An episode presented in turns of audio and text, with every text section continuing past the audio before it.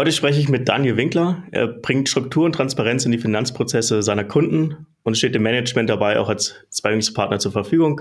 Als erfahrener Finanzexperte und gelernter Wirtschaftsprüfer und Steuerberater ist er der Mann für die Zahlen. Wir sprechen jedoch heute nicht nur darüber, wie du deine Finanzen in den Griff kriegst, sondern beleuchten vor allem auch Daniels Geschichte. Ich möchte verstehen, welche Hebel er in den letzten Jahren genutzt hat, um sein eigenes Beratungsunternehmen auf die Beine zu stellen. Wenn das Ganze für dich auch interessant ist, bleib gerne dabei.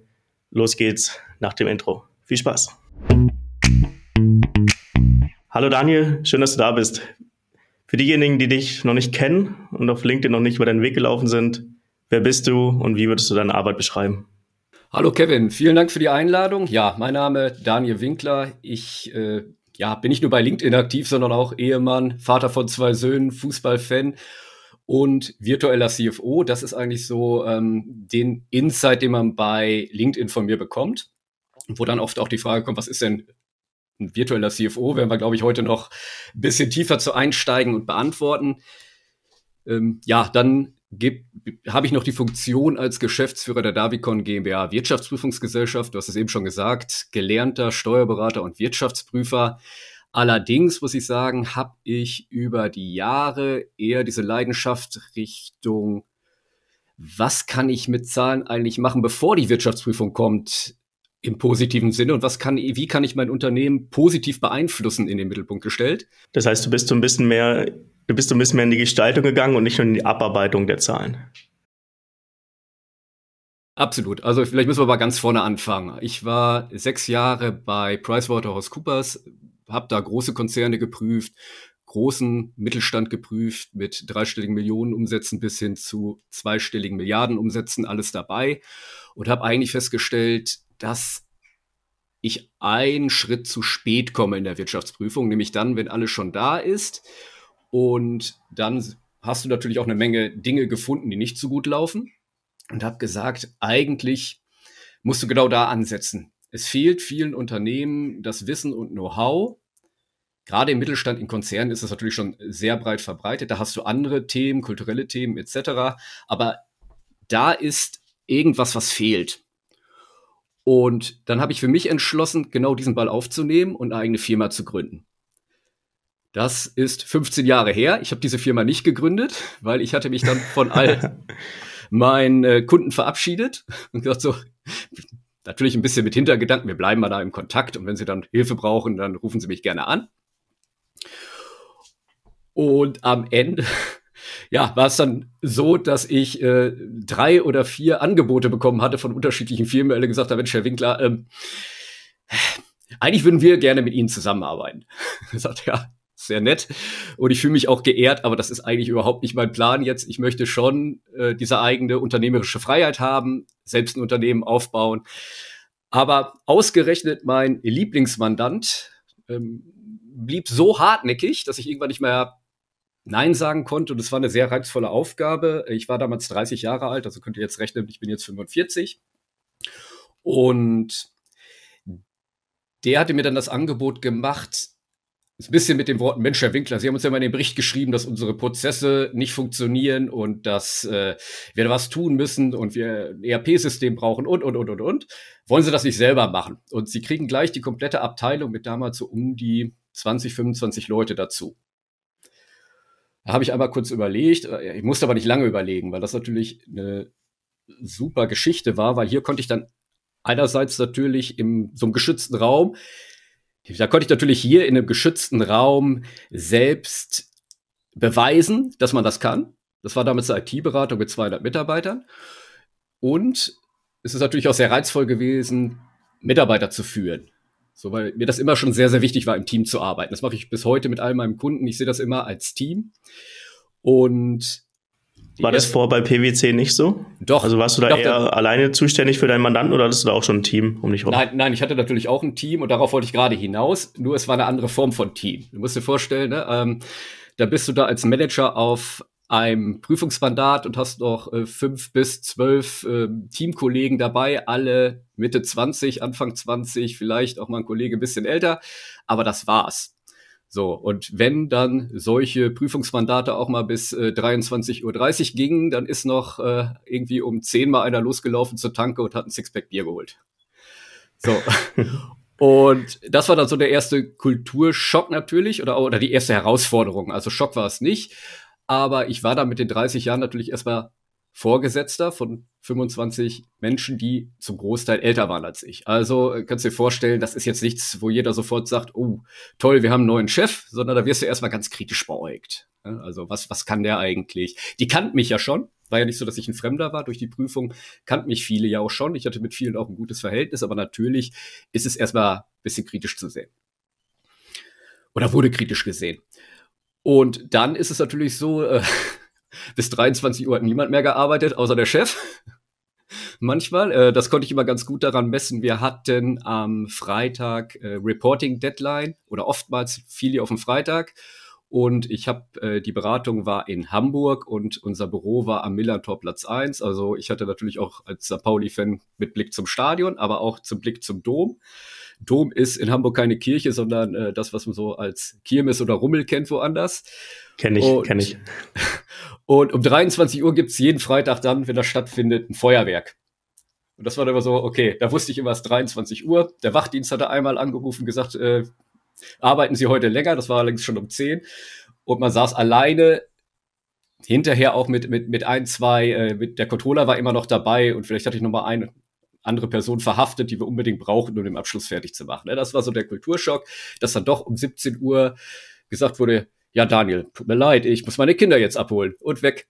Ich hatte damals ja noch keine Kinder, ich hatte aber damals schon viel Verständnis dafür ne? und habe gesagt, wir müssen an den Strukturen und Prozessen so arbeiten, dass wir das in der Zeit schaffen und das ist uns sehr gut gelungen, um es mal äh, jetzt auf den Punkt zu bringen. Wir sind dann gewachsen bis auf über 500 Mitarbeiter deutschlandweit.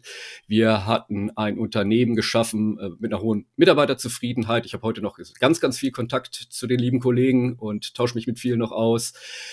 Ähm, und äh, haben da auch bei Great Place to Work einen guten Platz erreicht. Also das war sehr schön und nett. Und dann oh, kam der Cut und der Cut war, äh, dass wir in Schweden auch noch börsennotiert waren und dann von einer anderen Beratung übernommen wurden. Und dann gab es ein bisschen den äh, Clash of Culture. Und die braucht noch keine zwei CFOs. Ich war da zwar der Letzte aus der Geschäftsleitung, der ähm, gehen durfte, weil ne, der CFO muss ja noch mhm. äh, ein paar Abschlüsse machen und ein bisschen was ordnen und hat meistens auch äh, in den meisten Dingen dann opera ja nicht operativ, aber dann äh, man weiß, wo die Verträge sind. Ne? Das heißt für dich aber auch, dass der Schritt in die Selbstständigkeit eigentlich nicht deine Entscheidung war, sondern du einfach durch die Umstände wieder in der Situation warst, was, was mache ich jetzt, wo, wo, wo gehe ich hin? Und dann Nein. hast du dich für die Selbstständigkeit entschieden? Nein, das würde ich, das würde ich verneinen. Das ist ja genau das, äh, was ich anfangs gesagt hatte. Ich wollte ja schon vor 15 Jahren dann oder da, damals vor 12, 13 Jahren äh, die, eine Gesellschaft gründen, die genau das macht, was ich heute mache. Ähm, nur wie es so ist im Leben, der Mensch ist ja bequem und ich hatte ganz, ganz viel Freiheit. Ne? Also wir haben, äh, ich habe das, meine Abteilung, also das war, wir haben das als Shared Service Center aufgesetzt. Das war nicht nur die Finance, das war auch HR, Recruiting, interne IT, Office Management, Marketing. Ja, ich hoffe, ich habe jetzt niemanden vergessen. Also es waren am Ende auch äh, um die 45 Mitarbeiter und wir haben für das ganze Deutschlandgeschäft alles zentral aus Hamburg geregelt und das war erstmal da, wo ich gesagt habe, da kann ich ja schon unternehmerisch tätig werden. Und zwar als Unternehmer im Unternehmen. Ich hatte ja auch die Gewalt und mir hat auch keiner reingeredet. Und von daher hat sich das gut angefühlt. Ne? Und äh, wir waren, waren da sehr erfolgreich. Wir haben andere Unternehmen überzeugt, uns anzuschließen im, äh, mit, mit, mit Übernahmen. Wir haben, äh, sind ganz stark unorganisch gewachsen, weil wir viele Mitarbeiter von uns überzeugen konnten. Und ich glaube, die Story wäre so weitergegangen. Also als dann dieser, dieser äußere Einschnitt kam, war, musste ich gar nicht lange überlegen. Also mhm. ich bin niemand, der sich dann äh, in die Decke verkriecht und rumheult, dass es doch alles so schön war, sondern dann, das habe ich vom ersten Tag an akzeptiert. Wie gesagt, war immer unternehmerisch tätig. Das erste, was wir gemacht haben, ist eine neue IT-Beratung gegründet weil viele unzufriedene Mitarbeiter da waren, die dann auf mich als letzter Verbliebene zugekommen sind und gesagt haben, Mensch, Daniel, wollt ihr als Geschäftsleitung da nicht was Neues aufziehen? Ich habe gesagt, ja, müssen wir mal drüber reden. Am Ende haben wir das dann ähm, so nicht gemacht. Allerdings habe ich äh, hier schöne Grüße an Jörg und Marius, eine neue GmbH mitgegründet und die Jungs mit unterstützt und die machen jetzt einen super tollen Job. Das ist die Clue GmbH in Hamburg, Individualentwicklung, Software Individualentwicklung. kann ich ja hier ein bisschen Werbung machen, ne? Wir suchen immer Mitarbeiter und äh, ja, die beiden haben das äh, super gemacht und das ist durch die Decke gegangen. Wir konnten diese Unternehmenskultur praktisch retten aus der alten Gesellschaft und das sind mittlerweile auch schon 32 Mitarbeiter. Das war so das erste, was ich gemacht habe und das zweite gleich hinterher die Davicon gegründet. Hatte dann auch Glück, dass sofort mir Kunden vertraut haben, also eigentlich vom Tag eins an, weil sie mich kannten oder weil ich empfohlen wurde. Und dann kam eigentlich, ich sag mal, eine Woche später Corona. dann, okay, also gar, gar nicht so der beste Zeitpunkt, um in die Selbstständigkeit zu starten. Ach, im Nachhinein hat das gar nicht, äh, war das total, eigentlich war es sogar, ähm, wenn man ganz ehrlich ist, äh, erstens nicht behindernd und zweitens ähm, vielleicht sogar förderlich, weil das weißt du selber, wir machen jetzt auch gerade hier Remote ähm, mhm. Interview und du wirst auch mit all deinen Kunden remote zusammenarbeiten. Das hat die Akzeptanz ganz stark gefördert. Ich hatte damals meinem Kunden gesagt, äh, ich hätte vollstes Verständnis dafür, März 2020, ähm, wenn wir das Projekt jetzt nicht machen, damals ging es um die Einführung eines In äh, Management-Reportings für, für ein internationales Wachstum. Und der Kunde hat aber gleich gesagt, nee, Herr Winkler, das machen wir jetzt. Gucken wir erstmal, was kommt, aber wir starten trotzdem. So. Und dadurch ist ganz, ganz viel gewachsen. Ne? Und ja, vielleicht auch, weil das, die Leute. Das heißt, der wichtigste Schritt, einer der wichtigsten Schritte für dich am Anfang waren eigentlich die, die Menschen aus deinem Netzwerk, mit denen du dann die ersten Projekte gemacht hast, die dir aber schon so viel Vertrauen entgegengebracht haben, dass sie wussten, dass auch trotz Corona das Projekt mit dir trotzdem abheben wird. Ja, absolut, absolut. Also das Netzwerk äh, ist natürlich, ich glaube, immer der Dreh- und Angelpunkt, wenn du dich selbstständig machst. Also äh, viele machen es ja auch nebenbei, dass sie sagen, ich äh, mache äh, dann nach Feierabend meine Selbstständigkeit. Dadurch wächst was und wenn das Geschäft größer wird, dann startet man rein. Ich hatte allerdings äh, nie Angst davor, ins kalte Wasser zu springen. Bis heute nicht. Also ich, äh, je komplizierter Projekte, desto reizvoller sind die für mich. Ich äh, scheue mich vor gar nichts und ja, so sieht's mit der, mit der Selbstständigkeit auch aus. Und dann hat man irgendwann mit LinkedIn angefangen. Äh, da haben, ich glaube, wir haben uns sogar noch früher kennengelernt, aber ich glaube schon äh, über LinkedIn so ein bisschen. Da mhm, wolltest du noch, gut sein, ja. Da wolltest du noch Steuerberater ähm, beraten und äh, ich habe gleich gesagt, äh, ja, da, da bist du nicht ganz an der richtigen Stelle, weil ich ja jetzt keine klassische Steuerberatung mache, aber wir sind darüber gut ins Gespräch gekommen und äh, kann auch hier mal sagen, konnte auch viel von dir lernen, ne, über deine, deine nützlichen Posts, LinkedIn. Sehr gut. Was waren denn für dich so die ersten Schritte? Ich meine, du bist das CFO gewesen, du warst für die Zahlen verantwortlich in deiner Angestelltenkarriere und bist, bist dann als CFO ja auch in ein Netzwerk gegangen, hast versucht, die ersten Projekte zu akquirieren. Wie bist du denn als Unternehmer gewachsen und wie, was waren für dich die wichtigen Hebel, um auch neue Kunden zu gewinnen, die vielleicht auch außerhalb deines Netzwerkes von dir profitieren können? Also ja, wie eben schon gesagt, ich war ja zum Glück nicht nur für die Finanzen verantwortlich, sondern hatte ein ganz breites Spektrum. Ne? Das ist auch, äh, wo ich sage, ich bin sehr gestaltender CFO, so habe ich meine Rolle immer verstanden. Und die Zahlen habe ich hinterher eigentlich auch in meinem Finance-Team abgegeben. Ne? Da hatte ich eine Finance-Managerin, die gemacht hat. Ich habe da noch drüber geguckt. Ich habe, äh, wenn sie Fragen hatte, dort unterstützt. Aber ähm, bis dahin, dass ich sogar irgendwann gesagt habe, ich nehme dich mit ins Management-Meeting, weil äh, wer die Zahlen macht, darf die auch erklären. Wobei ich eigentlich möchte, dass unsere Geschäfts- und Bereichsleiter ihre Zahlen selber erklären. Ne? Auch da versuche ich die Leute zu erziehen, immer mitzunehmen, immer Kontext zu setzen. Woran bin ich gewachsen als Unternehmer? Ich glaube, ich ähm, habe sehr viel Freude daran, Dinge auszuprobieren. Ne? Das sieht man jetzt auch am Davicon CFO Insights Podcast, den äh, ich vor zwei Wochen gelauncht habe. Einfach Neues zu probieren, das sieht man bei LinkedIn, wo ich einfach mich austeste. Der erste Schritt allerdings ähm, war die Webseite. Und ähm, meine Frau, die als Journalistin ähm, auch äh, ganz viel Insights gegeben hat darüber, wie SEO funktioniert, wie man äh, Pressearbeit macht, wie man ähm, ja einfach auch vielleicht ein Stückchen komplizierte Dinge so erklärt, dass es auch ein normaler Mensch versteht, sage ich immer. Ne? Also wir haben ja so als äh, Finanzleute oder wahrscheinlich jeder, der so in in seinem Spektrum unterwegs ist, äh, vergisst, dass es da irgendwie noch Leute gibt, die keine Experten, Spezialisten sind. So, und ich muss mich auch immer zusammennehmen, ich habe äh, kommt demnächst eine Podcast-Folge zum Thema M&A oder ich habe mit einem Kunden die ganze Zeit über M&A gesprochen. Und irgendwann, so nach zehn Minuten, fragt er mich, äh, Herr Winkler, was heißt eigentlich dieses M&A? Und ich habe das als, äh, ne, also hier Ü Übernahme und Fusion heißt das auf Deutsch jetzt, äh, um es dann noch mal kurz mhm. aufzuklären für die, die jetzt hier bei dir zuhören. Und das ist so ein ganz gängiger Begriff, dachte ich. Und da siehst du mal, am Ende ist es das doch nicht. Und das war so mein ähm, Hebel, wo ich gesagt habe, pass mal auf, ich äh, am Anfang einer Selbstständigkeit hat man ja meistens mehr Zeit, als ein lieb ist. Die muss man ja irgendwie füllen. Und äh, dann habe ich mich hingesetzt und mich um, hab mir äh, eine Webseite gebaut, habe äh, einen Blog, einen Finance-Blog ins Leben gerufen und habe einfach angefangen, die Dinge, die mich beschäftigen, so aufzuschreiben, dass es mein Eindruck war, dass es auch ein externer Dritter, der nicht aus der Finance kommt oder im Controlling arbeitet, das versteht. Und da ich ja immer die Perspektive eigentlich einnehme von ähm, Geschäftsführern und Unternehmensinhabern, war immer mein Ziel, es so aufzuschreiben, dass, dass ein Unternehmensinhaber versteht, was ich da eigentlich meine und wie es ihm am Ende auch helfen kann. So. Und das ist sehr gut, hat sehr gut funktioniert. Also ich bin sofort äh, SEO-technisch relativ weit oben gelandet. Also der, der erste äh, passte zwar nicht so zu meinem Ansinn, da ging es nämlich um den Firmenwagen. Das war eher so der erste Versuch. Da hatte ich mit meiner Frau gesprochen, wie das funktioniert, habe gesagt, okay, ich, ich glaube, ich sehe hier eine Chance, einen Blogartikel über Firmenwagen zu schreiben.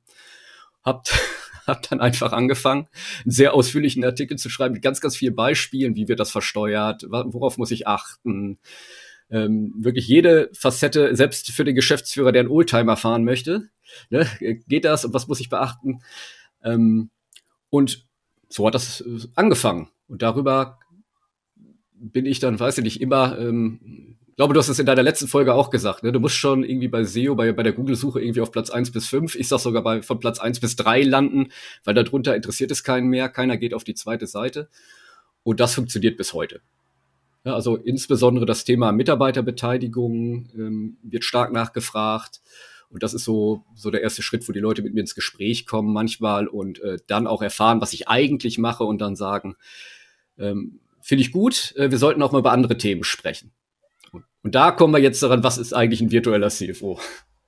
Genau, aber das heißt, der eigentliche Einstieg sind immer sehr einfache Erklärungen, die auch ein Geschäftsführer sehr schnell verstehen kann und du versuchst halt nicht mit jedem deiner Blogartikel wirklich in die Tiefe reinzugehen, so wie es vielleicht ein Steuerberater und ein Wirtschaftsberater immer versucht, jedes einzelne Detail zu nennen, sondern versuchst mir ein klares Bild zu machen, damit ich den Kontext verstehe?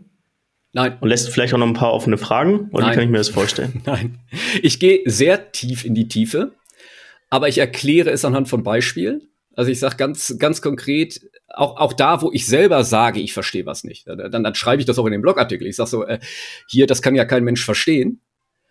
Ne? Oder dann gebe ich auch das Beispiel und dann wird jeder mir zustimmen und sagen, das versteht kein Mensch. Und dann komme ich mit den Beispielen und sage, so, da ist jetzt, äh, ich habe da Frau Taff, äh, Frau Taff ist CTO in der IT, Software as a Service Firma oder manchmal in der IT, je nachdem, was ich beschreibe, nehme ich sie als Beispiel und ähm, baue dieses Beispiel immer weiter auf. Und das zieht okay. sich eigentlich durch äh, sämtliche Dinge, Dinge, die ich da tue.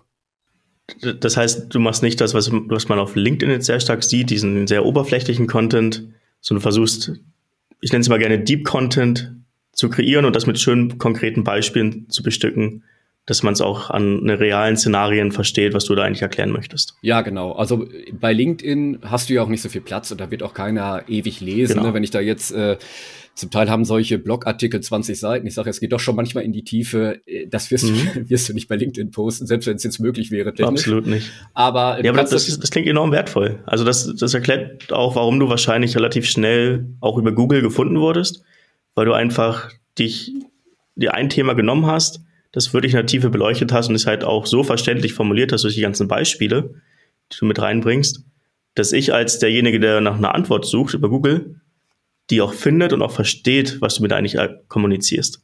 Das ist das Ziel. Ne? Am, am, am Ende mhm. habe ich ja gesagt, wa was war der Auslöser eigentlich schon vor 15 Jahren zu sagen, es gibt eine Lücke in der Finance?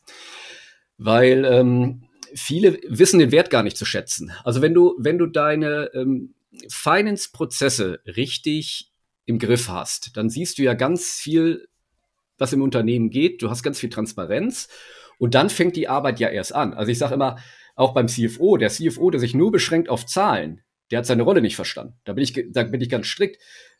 CFO muss beratend tätig sein, der muss Wege finden, wie du im Unternehmen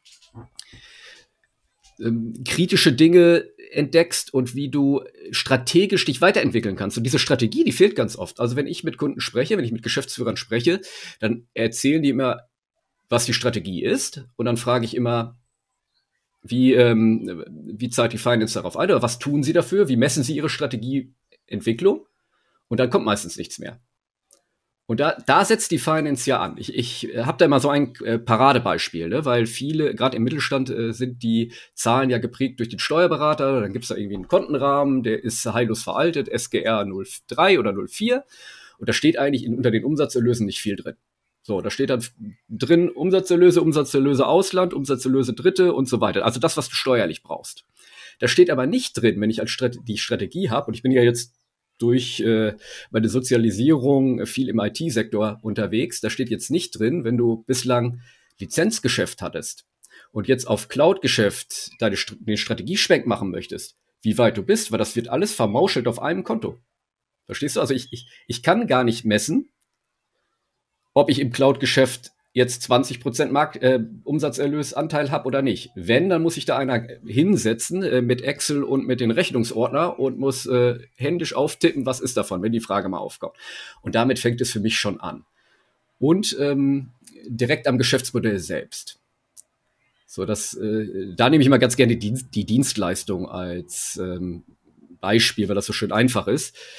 Was ist Dienstleistung? Dienstleistung ist so wie wir sie heute haben. Das sind Leute, die arbeiten.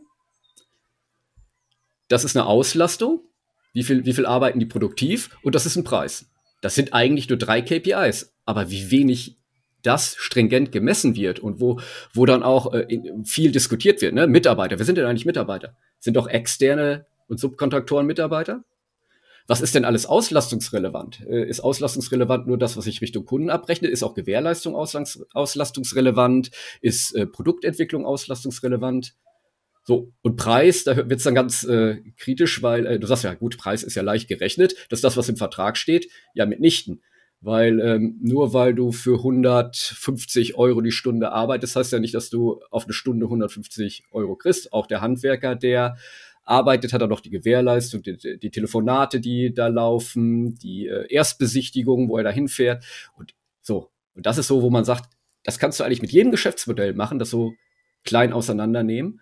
Und da brauchst du auch gar nicht mehr auf die Verbuchung warten, weil auch das dauert meistens viel, viel zu lange, nämlich Schnitt irgendwo über zehn Tage, zehn bis zwanzig Tage, bis die Zahlen vorliegen. Und da kannst du einfach ansetzen. So, das, und dann musst du erklären, wofür tue ich das? Und so wie ich in diesen Blogartikeln erkläre, wofür das gut ist, musst du im Unternehmen deinen Mitarbeitern erklären, wofür es gut ist. Und das ist eigentlich für mich die Rolle des CFOs, dieses, äh, dieses Ökosystem zu schaffen, wo genau das stattfindet. Das heißt, du baust auch auf eine gewisse Art und Weise Logikketten auf von den Zahlen, die du halt transparenter machst hin zu der Realität, damit ich im Unternehmen auch wirklich verstehe, was die Zahlen am Ende wirklich bedeuten.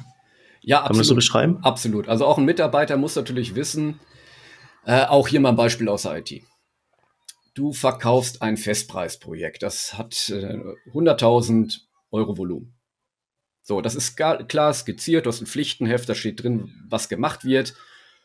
Und da fängt schon an. Wo stehst du eigentlich gerade in dem Projekt?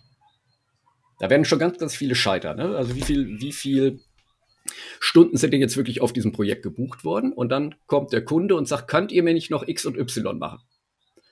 Und dann sagt der Mitarbeiter vor Ort, ja, das ist ja Kundenzufriedenheit. Das machen wir gerade noch mit, wir haben ja noch Budget.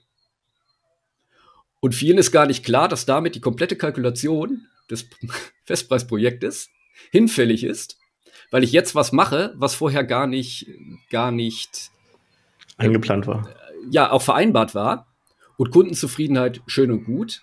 Aber meistens sind es genau die Dinge, die ich dann extra mache, wo hinterher der Kunde moniert und sagt, das ist aber nicht gut geworden. Oder kannst du dich hinstellen und sagen, ja, aber haben wir ja auch nie gesagt, das haben wir ja pro bono kostenlos mitgemacht. Das wird der Kunde in der Regel nicht akzeptieren. Er sagt, ja, aber das wollte ich unbedingt haben, ihr habt es nicht geliefert, ich ziehe euch hier X von der Rechnung ab oder wie auch immer, man streitet sich erstmal. Und indem du das in deine Mannschaft trägst und genau das kommunizierst, wirst du feststellen, dass, dass die Leute, da geht gleich so ein Trigger an, die sagen, ah, das war ein Change Request, da muss ich erstmal mit meinem Chef sprechen, was, äh, da müssen wir eine neue Schätzung machen und der Kunde wird in der Regel sogar sagen, ja klar, ist nicht vereinbart, ist was Neues, ich zahle da auch für. So, äh, jetzt kannst du dir an drei Fingern abzählen, was das für eine Auswirkung auf die Profitabilität hat.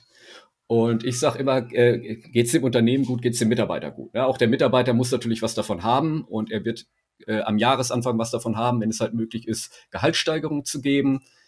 Er hat vielleicht was davon, weil äh, Firmen-Events gemacht werden und äh, mehr Geld für Fortbildung da ist und so weiter. Okay.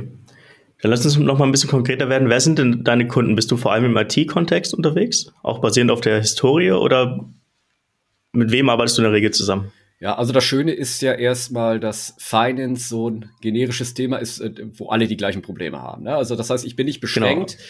ich bin nicht beschränkt auf irgendeine Branche und die Anfragen kommen, kommen dementsprechend auch aus allen Branchen. Also das sind, äh, wo ich ganz erstaunt bin, das sind zum Teil auch MDAX-Unternehmen, die da anfragen. Es sind aber auch, ähm, wo ich mich auch viel mehr sehe, so der, der schon gehobene Mittelstand, so ab sag mal 100 Mitarbeitern, aber ich mache manchmal auch was für für für sechs Personen Firmen, ne? weil weil mir einfach die Jungs gut gefallen oder die Mädels, wo ich sage, äh, ja, euch, euch das unterstütze ich gerne. Ich äh, ich sage auch immer, fragt mich erstmal an. Ich arbeite auch viel für scherzhalber sage ich immer mein Karma Punkte Konto und bis zu bestimmten Maß gebe ich euch schnell mal eine Antwort und das ist auch gar kein Thema und äh, wenn es dann mehr wird, dann können wir immer noch sprechen, wie wir da zusammenfinden. Ähm, aber du hast natürlich recht, durch nenn's mal den Stallgeruch. Ähm, wie lange war ich, war ich jetzt in dem Unternehmen? Elf, zwölf Jahre als CFO von einer großen IT-Beratung.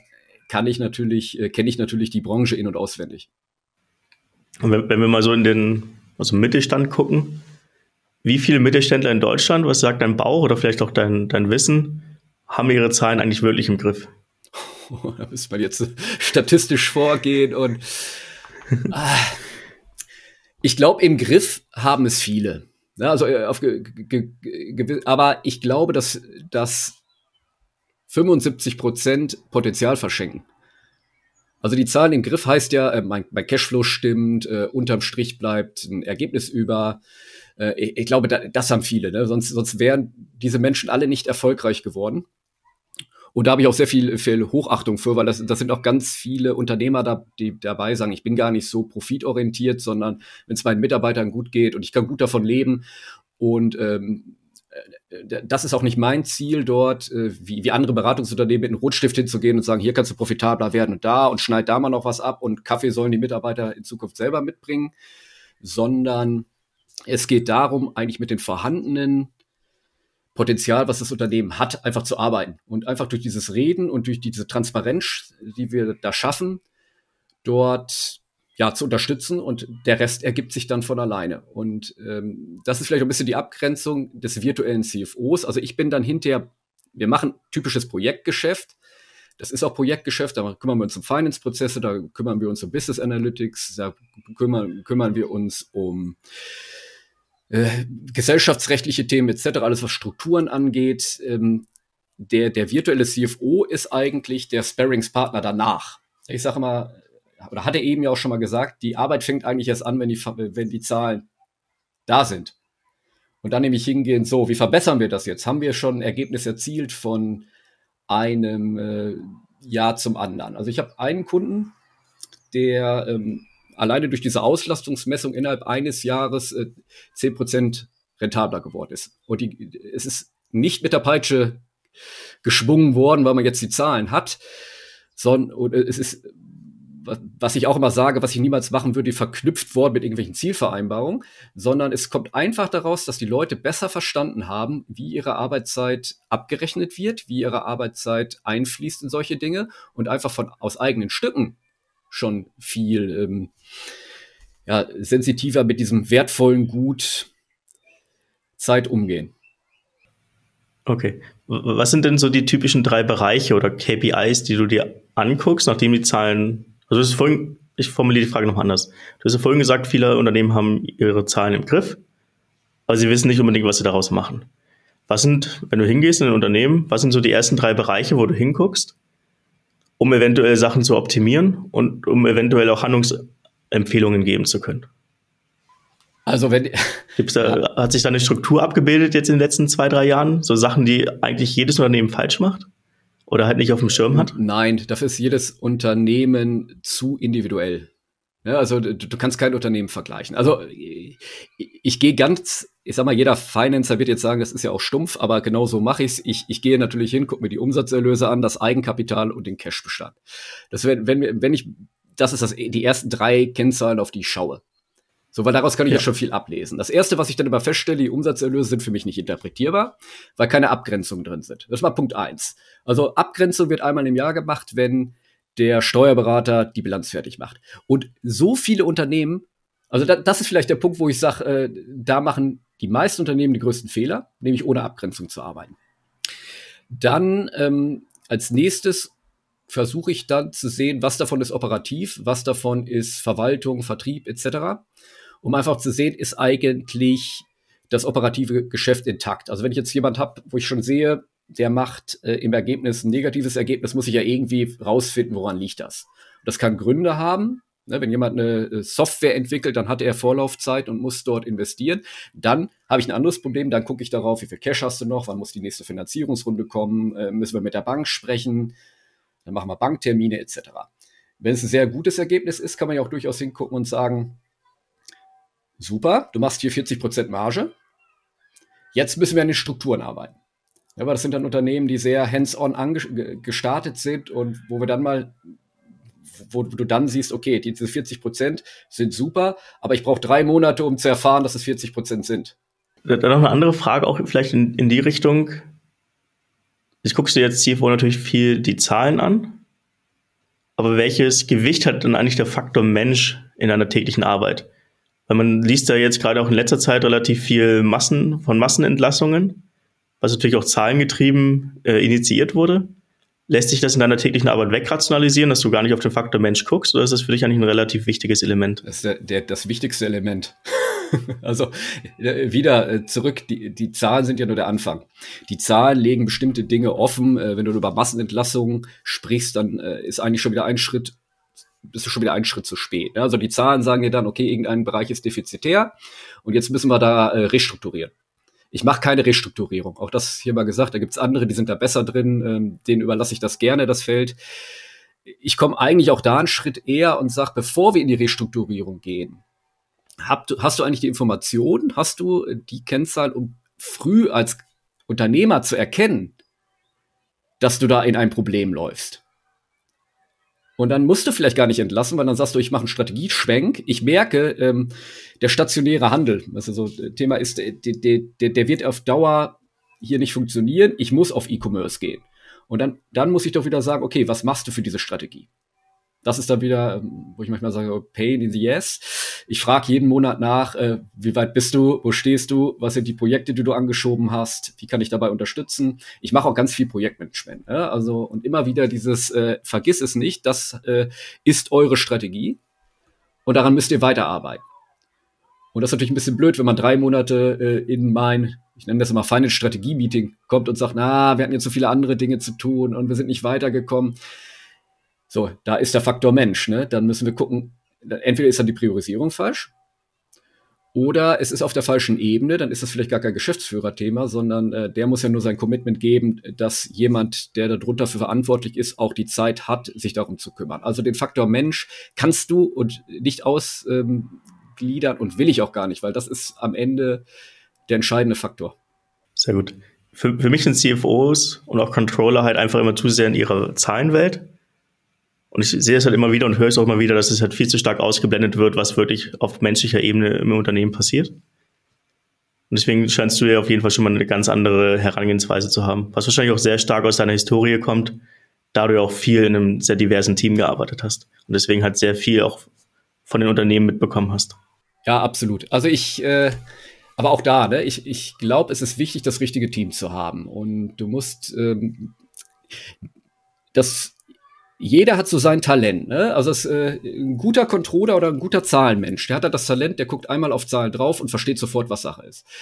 Es kann es aber sein, dass, äh, muss ich ganz vorsichtig sein, dass jemand, der sich für Zahlen interessiert, vielleicht dann nicht ähm, unbedingt immer zu den Kon äh, Kommunikationsstärksten gehört. Obwohl auch das die Guten schon, aber es gibt viele, die sind auch glücklich damit. Ne? Also ein guter Buchhalter ist glücklich damit, wenn seine Konten aufgehen. Der muss das gar nicht können. Und das ist in Ordnung, dass er das nicht kann oder nicht will.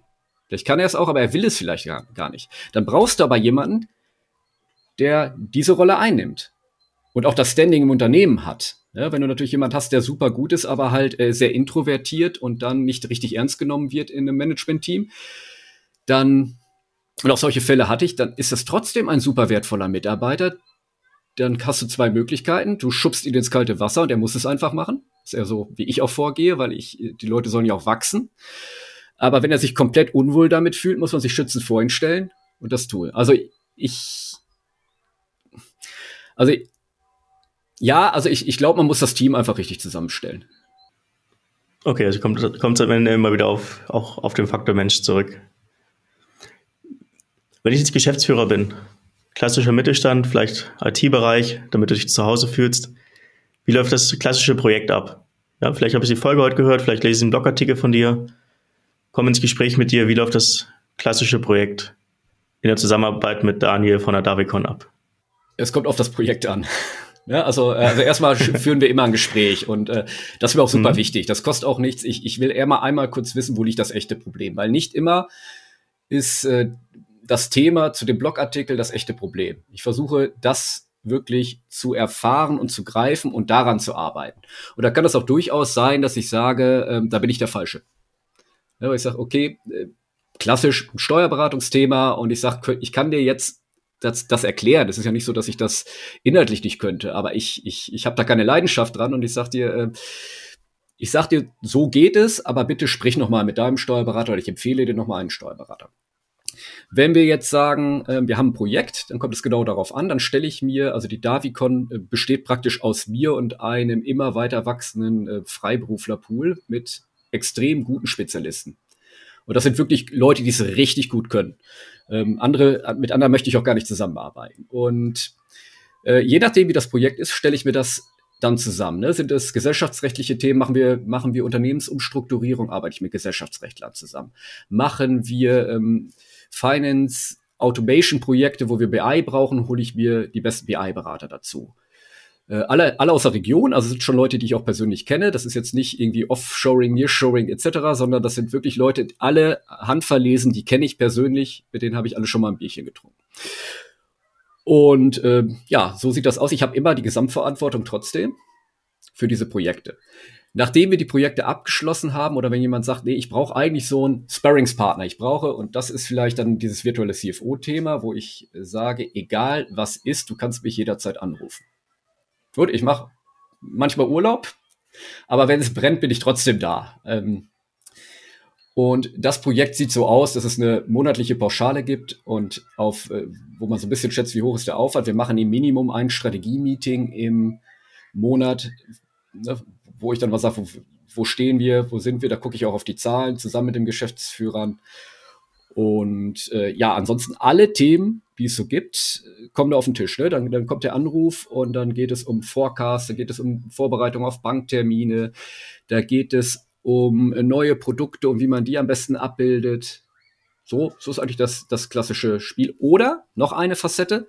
Manchmal komme ich als Übersetzer mit in Meetings. Das heißt, wenn ähm, die Geschäftsführer mit ihren Steuerberatern sprechen, mit ihren Gesellschaftsrechtern und Anwälten sprechen, dann komme ich mit und löse diesen Knoten der ähm, Fachkompetenz zu Übersetzung. Was heißt das eigentlich im echten Leben dann äh, so? Weil viele machen natürlich gute Miene zum bösen Spiel, gehen aus dem Meeting raus und sagen, ja, die haben jetzt viel geredet, aber wenn ich ganz ehrlich bin, ich habe nicht ich habe es nicht so richtig verstanden, weil da geht es dann um, um Gesetze, die einen um die Ohren geschmissen werden und äh, es wird immer ganz viel mit Angst gearbeitet. Das ist, äh, ich muss vorsichtig sein, ne? aber das ist in manchen Branchen ja üblich, dann immer erstmal auf das Haftungsrisiko hinzuweisen und äh, am Ende macht man dann nichts mehr. So und ich löse das. Wie oft entstehen da Konflikte, wenn, wenn du in solche Projekte reingehst? Weil normalerweise hat ja auch ein Mittelständler, die haben ja ihre Steuerberater auf jeden Fall. Vielleicht gibt es noch einen Controller oder ein paar Teilzeit-CFOs mit dem Unternehmen? Wie oft entstehen da Konflikte, dass, dass sie, ja, wenn Dani da jetzt reinkommt und mal klar Schiff macht, es, dass sie das nicht nein, so gerne sehen. Also es kommt drauf an. Also nein, also, im, äh, in der Zusammenarbeit mit, mit äh, eigenen Rechtsanwälten, Steuerberatern entstehen gar keine Konflikte, weil ich da auch sehr partnerschaftlich unterwegs bin, auch niemanden. Ich gehe nicht hin und sage, du hast einen Fehler gemacht. Ich bin da sehr, sehr vorsichtig. Habe ich noch nie gemacht und äh, Fehler passieren und äh, wichtiger ist, äh, und die sehen ja auch, dass ich keine Konkurrenz direkt bin. Stott, st trotz Titel Steuerberater, Wirtschaftsprüfer bin ich ja zu denen keine, keine Konkurrenz, weil ich genau dieses, dieses klassische mhm. Geschäft nicht mache.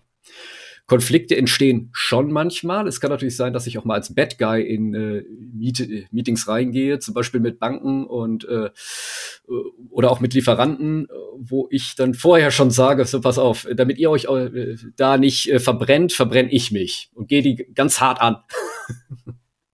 So, aber, aber dann ist auch schon vorher irgendwie äh, was vorgefallen, wo ich sage, okay, da müssen wir jetzt mal ein bisschen Tacheles reden.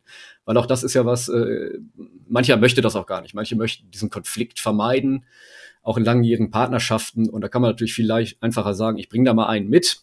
Und wenn der auch da bleibe ich immer wertschätzen. Ne? Es wird niemals sein, dass ich da jemanden anschreie oder dass ich, äh, dass ich da unter die Gürtellinie gehe. Also das nicht. Aber schon hart in der Sache, freundlich im Ton. Das schon. Und wenn der andere dann sagt, Mensch, äh, der, der war aber ganz schön hart, dann kann der irgendwo sagen, ja, das ist unser externer Berater, den, der ist manchmal so, ne? Also du, du verbrennst deine eigene Beziehung nicht. Und äh, ja, aber eigentlich entstehen keine, also mir sind jetzt bewusst äh, nicht unbedingt Konflikte. Okay, das ist doch sehr gut. Gibt andere Bereiche, wo das nicht ganz so einfach zu sagen ist. Mit Blick auf die Zeit, Daniel, wo soll die Reise noch hingehen? Du hast vorhin erzählt, du hast ein Podcast-Projekt gestartet vor ein paar Wochen. Ja. Was stehen noch so für Projekte oder für Ziele an für, für dieses Jahr oder für die nächsten Jahre?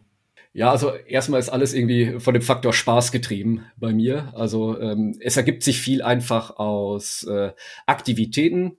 Ich sagte schon, ich kann das gar nicht stoppen, dieses Unternehmerische. Ähm, meine Frau sitzt mir manchmal im Nacken und sagt, äh, das wird sie jetzt nicht auch noch machen.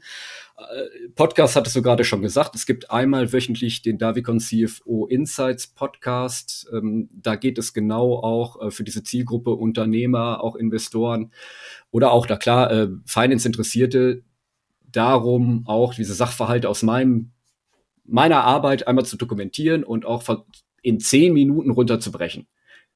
So, äh, ist nicht mal einfach, aber das ist mal das Ziel. Und das macht sehr viel Spaß. Ähm, wir haben noch ein anderes Projekt, das nennt sich ähm, Grow IT Group. Da wird es eine Gruppe geben von Spezialisten für verschiedene Themen, wo wir uns mal um IT-Unternehmer kümmern, die sagen, ich will in den nächsten, ich sag mal, fünf Jahren mein Unternehmen verkaufen und wo wir dann im Vorfeld die Prozesse so schaffen, dass das funktioniert, wo wir mit einem äh, guten, guten Freund da, der ähm, M&A-Berater ist, zusammenarbeiten und auch vielleicht noch eine kleine Überraschung demnächst noch ein äh, paar, die man auch so von LinkedIn kennt, die für, für dieses Thema stehen. Äh, das ist so ein Projekt, was ich, was ich noch habe. Und ansonsten, ja, hatte ich eben auch schon gesagt, alles, was irgendwie kompliziert klingt und äh, spannend sein könnte, mache ich gerne mit. Also da, da, da würde ich auf jeden Fall mit jedem drüber reden. Ein anderes Projekt, das ist allerdings ein bisschen auf Eis gelegt mittlerweile, war noch äh, ein Buch über das Thema Mitarbeiterbeteiligung zu schreiben, weil das auch, äh, glaube ich, was ist, was viele beschäftigt. Ja, das sind so die Projekte und damit ist der, äh, ist der Korb auch schon voll, wenn ich das alles noch machen möchte. ähm, und der Tag hat nur 24 Stunden, aber das sind so die Dinge, wo die Reise. Ja, spannend. Auf jeden Fall viel Erfolg bei den Projekten. Im Podcast habe ich auch schon abonniert. Sehr gut. Äh, werde ich auch nochmal hier in die Show Notes verlinken. Ähm, für diejenigen, die dich jetzt erreichen wollen, wie erreiche ich dich am besten? LinkedIn, deine Webseite? Ja, also entweder kurz, äh, kurz über LinkedIn und die Webseite, da kannst du dir gleich einen Termin buchen. Ne? Der, der Kalender ist ähm, meistens ziemlich ausgebucht, aber am Freitag oder Donnerstag kriegt man. Das kann ich bestätigen. kriegt man meistens immer noch einen Termin. Und wenn es jetzt nicht äh, komplett eilig ist, ich glaube, ist das ein guter erster Aufschlag, um sich mal kennenzulernen. Und ja. Ansonsten kann ich noch okay, sagen. Perfekt. Einfach über LinkedIn. Perfekt. Ich verlinke auf jeden Fall auch alles hier in die Show Notes. Dann Daniel, danke für deine Zeit. Vielen Dank für die Einladung. Die berühmten, die berühmten letzten Worte gehen an dich. Was willst du unseren Zuhörern noch mitteilen? Was soll hängen bleiben für diejenigen, die jetzt noch zuhören? Ja, gute Frage. Also, ich glaube, ich habe schon ganz viel gesagt. Ja, um es mal zusammenzufassen, trotz Finance und Controlling, was immer so ein bisschen trocken klingt, das ist eine große Möglichkeit für Unternehmer, dort profitabler zu werden, dort ganz viel Energie freizusetzen im Unternehmen. Das heißt, man sollte das Thema ernsthaft betreiben, es nicht als Last ansehen und am Ende vielleicht die Quintessenz, der Mensch steht im Mittelpunkt. Das heißt, ihr müsst das kommunizieren, im Kontext erklären. Und dann bin ich sicher, könnt ihr nur ein erfolgreiches Unternehmen haben. Das, das, das funktioniert da gar nicht anders. Doch das ist so meine Einstellung zu dem Thema. Und ja. Sehr gut. Danke, Kevin. Super. Dann Daniel, mach's gut. Du auch, Kevin. Tschüss. Ciao.